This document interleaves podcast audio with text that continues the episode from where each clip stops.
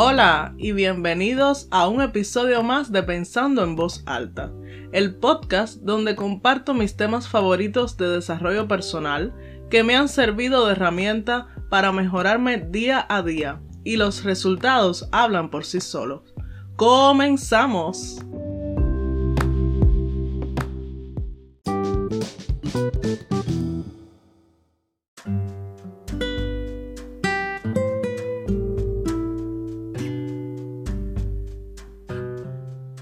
En la vida nos vemos atrapados en un túnel que no se le ve salida, pero tenemos siempre la opción de avanzar y movernos hacia la luz al final del túnel o la opción de quedarnos parados lamentándonos en el mismo lugar.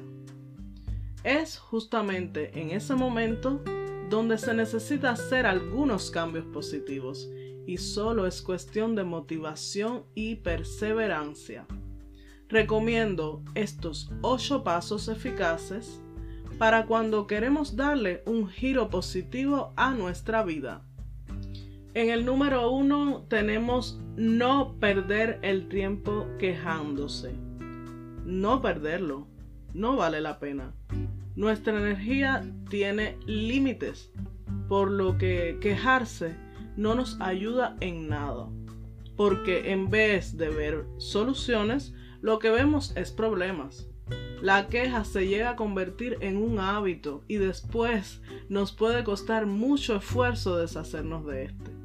Sin quejarnos, apreciamos más las oportunidades que la vida nos trae cada día, recibiendo los cambios con la confianza de que algo mejor vendrá.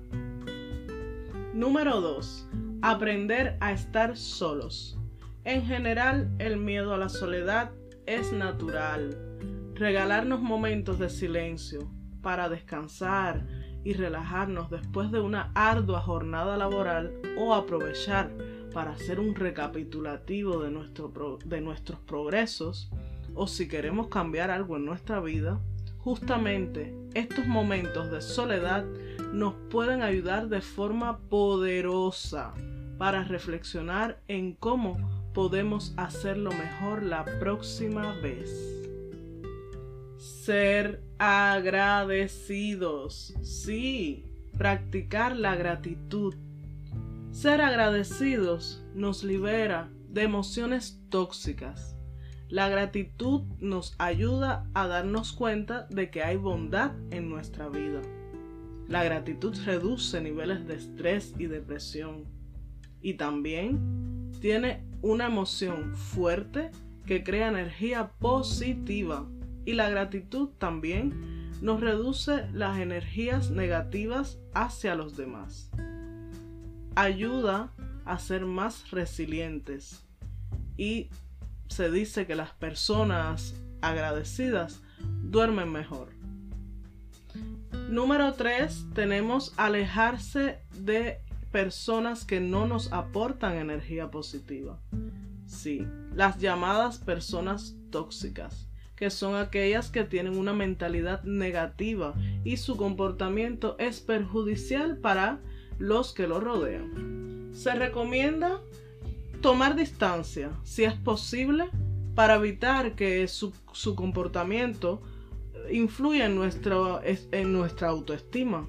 Pero si no es posible por diferentes razones, entonces para tratarlos debemos poner límites y saber decir no. Debemos saber también y tener bien claro que esas personas no nos hacen cosas malintencionadas a nosotros. Esas personas hacen cosas malintencionadas a todos. Y es un problema además muy personal de ellos.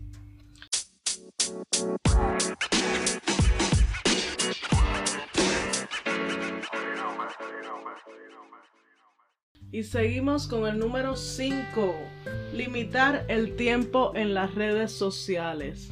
Hoy en día se sabe que las redes sociales se han vuelto parte de nuestro día a día, de nuestra vida diaria. Le dedicamos demasiado tiempo y eso nos causa un fuerte impacto en nuestra vida tanto profesional como personal. Se sabe que no es tarea fácil. Nos resulta muy difícil, de hecho, eh, pasarnos de las redes sociales. Lo digo por experiencia propia. Eh, pero el hecho de alejarse un poco de las redes aumenta más nuestra productividad. También adquirimos hábitos más saludables como leer más, hacer más deporte, meditar, tocar un instrumento, entre otros. Fortalecemos las relaciones también personales, buscando a las personas de forma real y que todo no sea siempre detrás de una pantalla. Número 6. Desarrollar una nueva habilidad. Seguramente has querido aprender una nueva habilidad, pero tal vez hay algo que no acaba de convencerte o simplemente no, no tomas el tiempo, pones excusas y solamente es cuestión de cambiar nuestra mentalidad. Y en vez de decir no lo sé, decir todavía no lo sé. Trabajar a nuestro ritmo, pero con constancia, nos va a hacer avanzar. Aceptar equivocarnos y aprender rápido de nuestros errores. También no pensar que somos los mejores nos ayuda a pedir el feedback de los demás y eso puede ser una herramienta potente para mejorar. Y ya casi llegando con el paso número 7, hacer ejercicios cada día para mejorar nuestro estado de ánimo. Está bien conocido que eh, hacer ejercicios nos aporta beneficios tanto físicos como mental.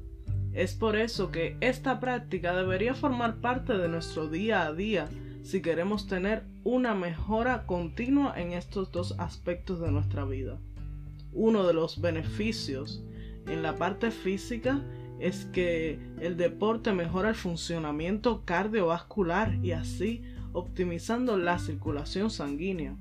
En la parte eh, mental, el, el deporte, hacer deporte mejora las capacidades intelectuales, oxigenando el cerebro y procura una mejor optimización de las actividades cerebrales.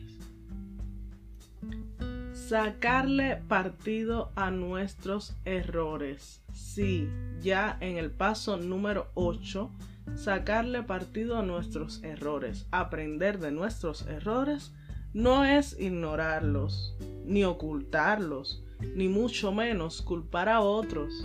Los errores son experiencias y de ellos obtenemos lecciones que se pueden convertir en éxitos y crecimiento. Pero para que eso suceda debemos aprender de ellos, descubrir la oportunidad que nos ofrece para mejorar. Son parte de nuestra vida.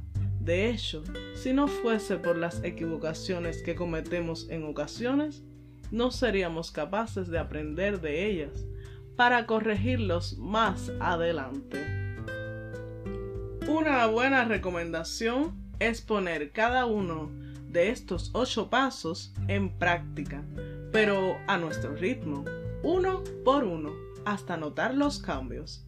Ahora es tu turno. ¡Ánimo!